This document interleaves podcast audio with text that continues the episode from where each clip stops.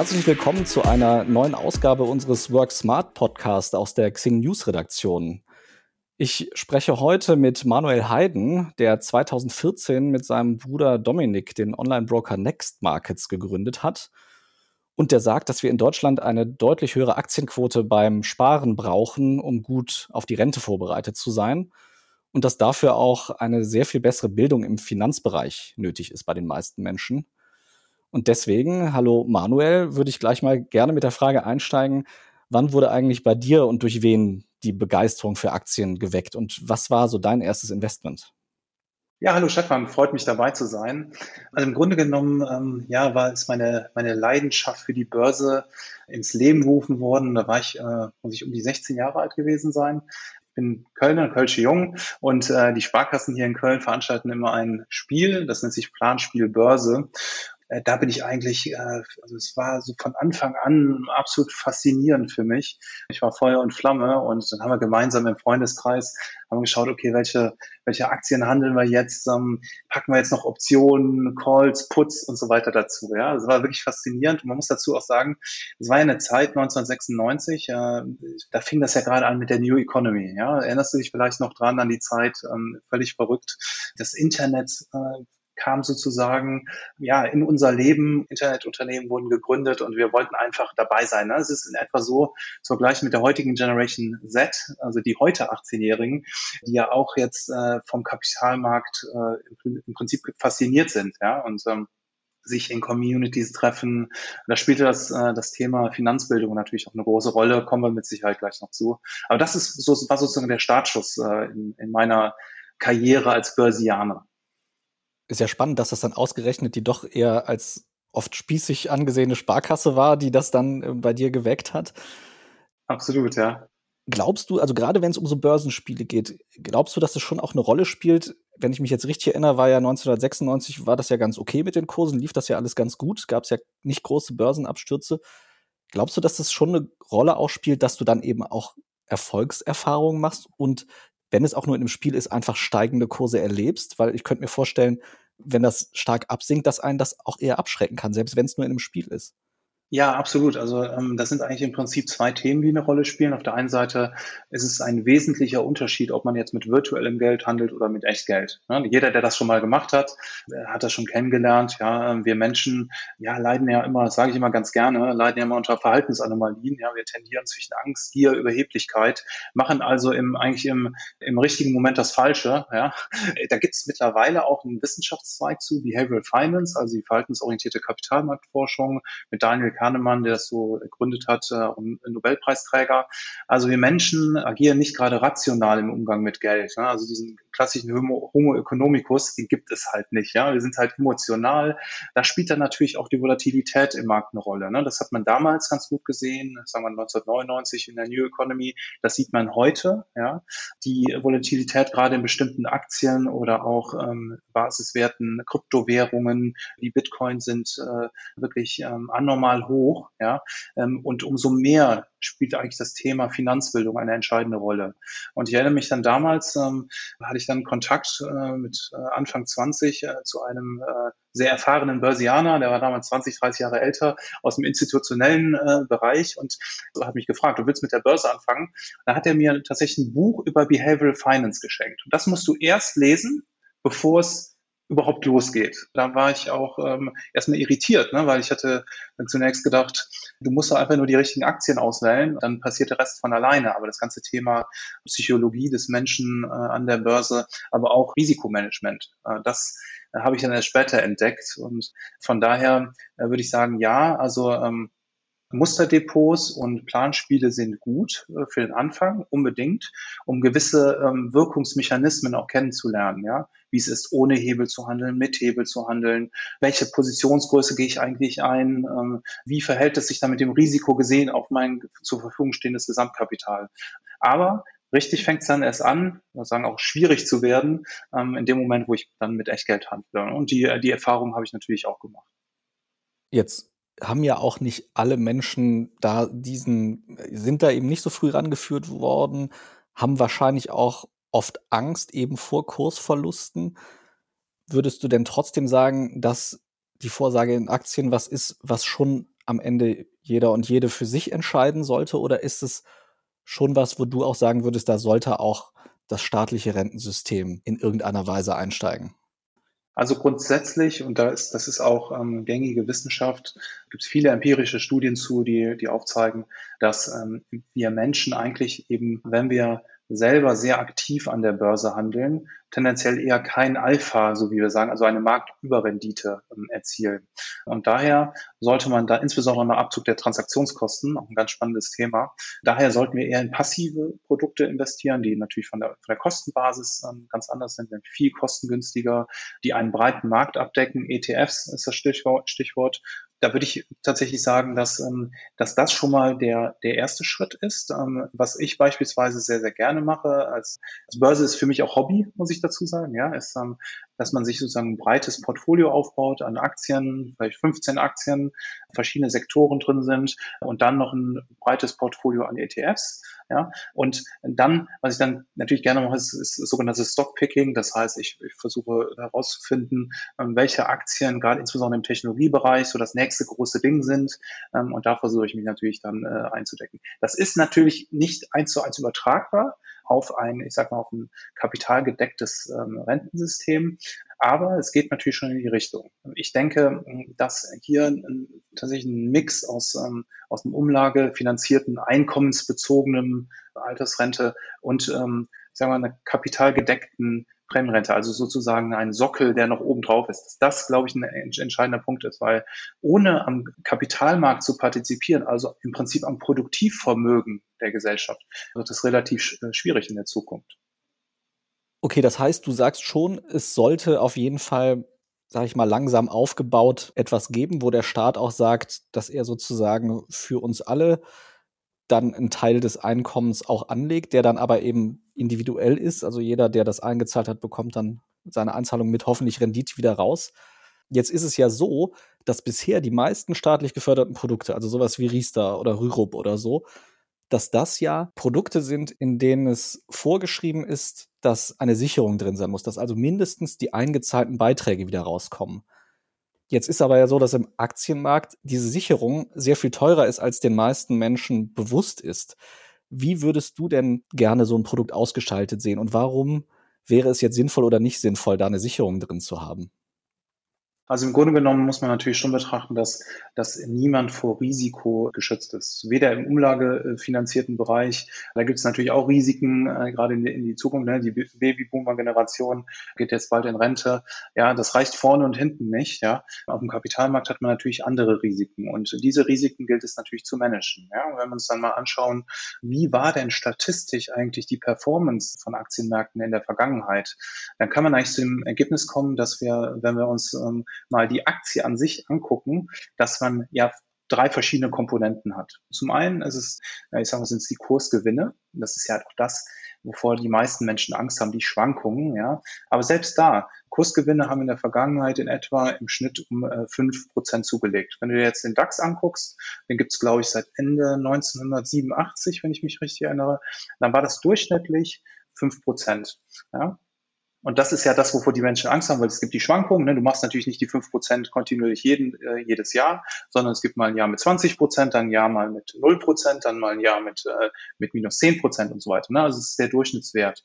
Und dann, und das vergessen äh, die meisten, eine Aktie ist ja nicht einfach nur so ein spekulatives Instrument, sondern eine Aktie ist eine Unternehmensbeteiligung an einem oder eine Beteiligung an einem Unternehmen. Ja?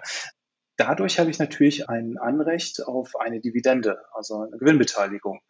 Insbesondere bei großen Blue Chip Unternehmen, ja, und wenn wir uns jetzt mal den DAX zum Beispiel angucken, dann lag diese Dividendenrendite bei ungefähr, ja, drei Prozent, würde ich sagen, im Schnitt. Also wenn du eine Kursrendite von fünf bis sechs Prozent hast, dann liegst du irgendwo statistisch bei acht bis neun Prozent über die letzten Jahre seit Beginn oder Auferlegung des DAX. In den USA ist es übrigens auch so, den, ähm, den S&P 500, Dow Jones gibt es schon deutlich länger. Ähm, da kommst du eigentlich zu ähnlichen Ergebnissen. Ne? Ich glaube auch so eine, so 6 plus 3, also 6 Prozent Kursrendite im Schnitt, 3 Prozent Dividendenrendite ist da auch das statistische Ergebnis. Das heißt, du hast statistisch gesehen ein extrem gutes, es gibt einfach kein besseres Instrument, um deine Altersvorsorge zu machen. Und es kommt noch ein anderer, dritter Punkt dazu. Und zwar ähm, Aktien, also Unternehmensbeteiligung, sind natürlich äh, inflationsbereinigt. Ja? Und Inflation spielt gerade im Moment eine wesentliche Rolle. Warum ist das so? Ein Unternehmen ähm, erhöht natürlich die Preise. Ja? Also wenn ich jetzt äh, Maschinen produziere, gebe ich natürlich diese Preissteigerung, den Wertverlust sozusagen ähm, des Geldes an meine Kunden irgendwo weiter. Ja, so funktioniert unsere Wirtschaft. Und von daher ist es natürlich auch noch der beste Inflationsschutz. Also kommen, kommen wir grundsätzlich meines Erachtens, äh, was die Altersvorsorge angeht, nicht an einer Aktie äh, vorbei. Und äh, jetzt geht es natürlich darum, ein Produkt zu bauen, an dem die ähm, Gesellschaft äh, grundsätzlich partizipieren kann, und zwar nachhaltig mit möglichst geringem Risiko. Die Schwankung, die Volatilität äh, der Kapitalmärkte, das kann man einfach nicht verhindern. Aber was man zum Beispiel sehr gut steuern kann, die Schweden machen das übrigens sehr, sehr gut, sind die Kosten des Produktes. wenn man jetzt sehr, sehr breit ähm, investiert, dann ähm, zahlen, glaube ich, die, die, die Schweden irgendwo äh, zu, im Durchschnitt zwischen irgendwo zwischen äh, 5 und 12 Basispunkte, also 0,05 bis 0,12 Prozent an Kosten auf ihre diese Fonds, die vom Staat gemanagt werden. Ja, da sind natürlich jetzt, ja, das darf man sich jetzt nicht so vorstellen, dass da Politiker sitzen und entscheiden, welche Aktie ausgewählt wird, sondern sind da natürlich absolute Profis, die das machen. Ja. Und wenn man dann anschaut, ich investiere möglichst breit in den Markt über ETFs äh, und eben nicht in Klumpenrisiken, dann hat man ein sehr ausgewogenes Ergebnis zwischen äh, A, Kostenbasis und B, risikooptimiertem Portfolioansatz, sage ich jetzt mal. Ja. Ich glaube, politisch geht es halt darum, wo wird dann letzten Endes äh, so ein Fonds aufgesetzt. Ja, es hängt ja jetzt unter der Rentenkasse, hängt ja jetzt unter der Deutschen Bundesbank. Also das muss man halt alles politisch entscheiden. Aber im Grunde genommen der Mix aus sagen wir, umlagefinanziertem einkommensbezogene Altersrente und diesem, wenn ich mich richtig erinnere, nennen die Schweden, Schweden das irgendwie Prämienpension. Ja, das ist also eine eine Pflicht, ein Pflichtanteil, der automatisch in diesen Fonds geht. Ja, da bin ich ganz, ganz großer Fan von, ähm, weil ohne diesen Sockel, diesen, diesen äh, kapitalmarktgedeckten Sockel, wird es meines Erachtens unmöglich, auf Dauer äh, die Renten zu sichern. Kürzlich da mit einem, äh, mit einem Kollegen drüber gesprochen, der kam dann mit dem Thema, ja, die Norweger, die machen das ja gut. Ja, da muss ich ganz ehrlich sagen, das ist so, wie man jetzt äh, Äpfel mit Birnen vergleicht, weil ähm, die Norweger, dieser norwegische Staatsfonds, ist ja im Prinzip, ähm, der hat eine ex extrem wichtige, große Bedeutung für die Norweger, weil da die Erträge aus dem Nordseeöl das sind ja gigantische Überschüsse, die da generiert werden. Das fließt direkt in diesen Fonds rein und das wird dann letzten Endes natürlich auch im Kapitalmarkt gemanagt, so wie jeder andere ähm, Fonds. Äh, von daher ist es relativ schwierig, das miteinander zu vergleichen. Aber ich denke, die Schweden haben einen sehr spannenden Ansatz äh, gefunden und ähm, das könnte ich mir auch sehr gut für Deutschland vorstellen. Jetzt haben wir aber ja in Deutschland eine umlagefinanzierte Rente, die ja auch schon jedes Jahr mehr als 100 Milliarden Euro Umlagen aus dem Steuerhaushalt benötigt, damit sie überhaupt weiter funktioniert. Absolut, ja. Wie könnte man denn so ein großes und ja auch noch laufendes System, in dem ja auch ganz viele Ansprüche jeden Tag neu entstehen, wie könnte man das denn sinnvoll oder effizient umbauen oder zumindest mit so einem Kapitalanteil versehen? Gibt es da Beispiele aus dem Ausland, wo das gelungen ist? Ja, also der Umbau ist, ich, das kann man ganz gut eigentlich auch mit dem Klimawandel ver vergleichen. Ja, äh, wir geben jetzt auch da auf der Seite extrem Gas, muss man sagen, und das ist auch extrem wichtig. Ja, und hier ist es eigentlich äh, auch kurz vor zwölf, wenn nicht nach zwölf. Ja, von daher müssen wir mit, mit dem tragfähigen Konzept kommen und mit dem mutigen Konzept auch. Ja, das ist ja auch teilweise politisch einfach nicht gewollt. Man spricht immer vom Risiko. Ja, ähm, aber da fängt auch finanzielle Bildung einfach an, ähm, dass man verstehen muss, dass die die Schwankungen einer Aktie nicht den tatsächlichen Wert des Unternehmens widerspiegeln. Ja, genau da müssen wir ansetzen. Und ein Modell könnte aussehen, dass wir einen staatlich gemanagten Fonds, also der, einen staatlich aufgesetzten Fonds, der dann durch professionelle Fondsmanager gemanagt wird, etablieren, zum Beispiel unter der Deutschen Bundesbank und dann hingehen und einen Teil der Lohnnebenkosten beispielsweise in diesen Fonds reingeben. Ja, also der, das sozusagen, dass der der Anleger gar nicht so viel davon mitbekommt. Ja, das ist, das ist halt der, der, der Clou, der Trick dabei. Du musst, und da gibt es ja auch verschiedene empirische Studien, die das sehr, sehr gut aufzeigen, dass du extrem viel Vermögen aufbauen kannst, wenn du, wenn du einfach einen Teil deines Nettogehaltes in Form eines Sparplans, in ETF oder Aktiensparplans ich sag mal, am Anfang des Monats verschwinden lässt. Ja? Und das ist, glaube ich, der richtige Ansatz. Also einfach mal anfangen mit einem mutigen Modell, was dann möglichst breit, kosteneffizient am Kapitalmarkt investiert. Was du jetzt erzählst, erinnert mich ein bisschen an das, oder zumindest am nächsten dran kommt, glaube ich, im Wahlkampf das Konzept der FDP, die ja fordern, dass es einen Anteil des Bruttolohns, also so wie bisher an Rentenbeiträgen, dass da also zwei Prozent, ein Prozent zahlt der Arbeitnehmer, das andere der Arbeitgeber, dass also zwei Prozent des Bruttolohns eben genau in einen solchen zu erstellenden Fonds dann fließen sollen, anstatt in eine Umlagerente. Und dass eben dieses, dieser Fonds dann auch, genau wie du gesagt hast, günstig vom Staat verwaltet wird und eben dann mit möglichst geringen Kosten dann äh, international am Aktienmarkt irgendwie partizipiert, wenn die Wirtschaft wächst. Hast du dir dieses Konzept auch angeguckt? Kannst du, äh, kannst du dich damit anfreunden? Ja, also es ist ein mutiges, sehr gutes Konzept. Ähm, hat die FDP natürlich nicht per se erfunden, sondern es basiert natürlich auf vielen verschiedenen Studien, die eigentlich genau das äh, sehr, sehr gut darlegen. Von daher ähm, ist meines Erachtens der logische und nächste Schritt in Bezug auf unser Rentensystem. Von daher kann ich mich dem nur anschließen. Dann vielleicht noch so als letzte Frage, weil wer, wer weiß, ob und wann da wirklich was Staatliches kommt so lange bleibt uns ja nur das Private. Du hast jetzt erzählt, du hast mit der Sparkasse, mit dem Börsenspiel angefangen und sagst ja auch, eigentlich gibt es zu wenig Menschen, die sich damit beschäftigen und äh, zu wenig Bildung in dem Bereich. Wo würdest du denn raten, jetzt, wenn jemand sagt, nee, ich will nicht auf den Start warten, ich will jetzt doch mal mich selber damit beschäftigen, wo fängt man am besten an? Also im, im Grunde genommen muss man sich einfach mit Aktienmärkten beschäftigen. Man muss schauen, wie erfolgreiche Privatanleger Geld anlegen. Im Grunde genommen geht das über ein breites Aktienportfolio, ein breites ETF-Portfolio, also die meisten unserer Kunden zum Beispiel haben neben ihrem Aktienportfolio zum Beispiel so ein MSCI World ETF im Portfolio, wo sie einfach sagen, okay, das deckt äh, Großteil der globalen Unternehmen, die an der Börse gelistet sind, ab.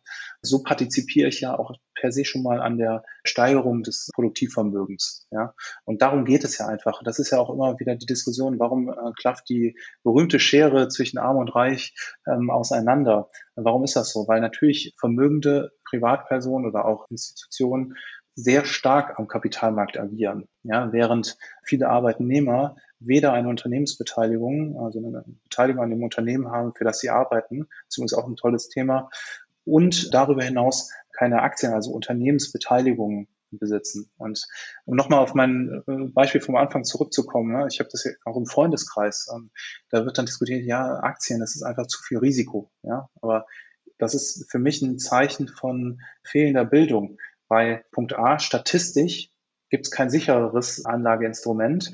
Man muss halt lernen, mit den Schwankungen umzugehen. Da würde ich mich auch mal damit beschäftigen, mit diesem Value Investment Ansatz, also die Trennung von des Preises eines, des aktuellen Preises eines Unternehmens, sozusagen dem Wert des Unternehmens. Ja, das heißt, den Wert des Unternehmens bestimme ich, bestimme ich ja solche dadurch, dass ich äh, mir die Fundamentaldaten eines Unternehmens angucke. Ja, das machen natürlich eher nur Profis. Ja, von daher ist es auch ratsam, äh, sehr stark in, in ETFs äh, zu investieren, die im breiten Markt haben. Ja? Aber wenn man dann mal tiefer eintauchen möchte, einfach um es zu verstehen, dann sollte man sich unbedingt damit beschäftigen. Nämlich der tatsächliche Preis des Unternehmens bestimmt sich aus den Fundamentaldaten, also Umsatz, äh, Gewinn, Cashflow und so weiter. Und der Preis ist nur, ist sozusagen der Preis der Aktie gerade immer. Zu welchem Wert wird das Unternehmen an der Börse gehandelt? Und da ist es so, dass äh, die wenigsten Privatanleger antizyklisch handeln, sondern ähm, das heißt, wenn die Kurse fallen, hat man dann tendenziell eher Angst, ach, die Kurse fallen, bloß die Finger davon lassen, ist viel zu gefährlich. Dabei ist es eher dann auch eine gute Chance, in das Unternehmen günstiger zu investieren, wohingegen Anleger dahin tendieren, möglichst in sehr stark steigende Preise von Unternehmen zu investieren, weil sie Angst haben, etwas zu verpassen. Fear of missing out, ja, ist ja das berühmte Stichwort. Das sind halt so die Modelle, mit denen man sich beschäftigen sollte. Ne? Es gibt verschiedene Modelle, die eigentlich sehr, sehr gut zeigen, wie wir Menschen ticken an der Börse. Ja, also dann gibt es den berühmten Dispositionseffekt, der halt darlegen konnte, dass wir Menschen, wenn wir ähm, sozusagen in der Gewinnphase sind mit unserer Aktie, dass wir dann dazu tendieren, mal schnell zu verkaufen, weil der schöne Gewinn, der könnte ja weg sein. Aber hingegen, wenn äh, in der Verlustphase mich befinde, dann warte ich in der Hoffnung, dass die Kurse könnten ja zurückkommen. Ne? Eigentlich sollte man es genau umgekehrt machen, seine Verluste möglichst begrenzen und Gewinne laufen lassen, ja, und eben nicht zu verkaufen. Und wenn mal Kurse runterkommen, dann vielleicht mal nachkaufen, weil ähm, so macht man es ja eigentlich auch mit Immobilien, weil man will ja eine Immobilie nicht teuer kaufen, sondern äh, man freut sich ja darüber, wenn man eine Immobilie günstiger gekauft hat. Und eigentlich ist es so auch am Aktienmarkt. Und das Beispiel zeigt auch eigentlich, also das mit den Immobilien versteht jeder, ja, bei mir auch im Freundeskreis wirklich jeder, ist einleuchtend. Aber mit den Unternehmensbeteiligungen, also mit Aktien, äh, verstehen die Menschen es eher nicht. wenn man es ihnen dann erklärt, dann sagen sie, ah ja, ist ja absolut logisch. Ja. Im Grunde genommen fängt es da an. Und ähm, das ist eigentlich auch die Aufgabe beispielsweise von uns äh, als, als äh, Online-Broker, an den Kunden halt zu zeigen, genau so handeln Profis und äh, so musst du es halt machen, auch unter Risikogesichtspunkten, damit du erfolgreich bist. Ne? Und die meisten Menschen konzentrieren sich zu sehr darauf, den richtigen Zeitpunkt für den Einstieg in eine Aktie zu finden. Dabei sollte man sich eher auf das Risikomanagement konzentrieren. Das heißt, wenn jetzt sozusagen aus dieser Transaktion nichts wird, ein Stop-Loss ausgeführt wird, ich also Verlust habe, wie viel Prozent geht, meines Gesamtkapitals geht dann verloren. Ja? Und das kann man sich dann sehr, sehr gut statistisch ausrechnen, wie dann das Gesamtportfoliorisiko ist und so weiter. Also da geht es natürlich sehr in die Tiefe. Ja, muss man im Grunde genommen, muss das nicht jeder wissen, aber wenn man das Verständnis dafür hat, dann weiß man, dass es eigentlich letzten Endes keine bessere Anlageform als, ähm, als Aktien gibt. Dann habe ich noch eine allerletzte ganz kurze Frage an dich. Mhm. Hast du so ein Buch oder eine Website, wo du sagst, wer mal anfangen will, der sollte das auf jeden Fall sich angeschaut haben? Ich lese gerade tatsächlich ein Buch, das ist, das passt da rein. Äh, das nennt sich äh, Psychology of Money. Ja, das kann ich nur jedem empfehlen. Prima, dann äh, werde ich mir das auch mal anschauen. Ich kenne es auch noch nicht. Ja. Lieber Manuel, ich danke dir vielmals, dass sehr wir gerne. dieses Gespräch führen konnten. Es war sehr spannend. Und ich danke auch allen Zuhörerinnen und Zuhörern und freue mich, wenn ihr auch nächste Woche wieder einschaltet. Bis dahin sage ich Tschüss und vielen Dank. Und auch vielen Dank nochmal an dich, Manuel. Danke dir, Stefan. Ciao.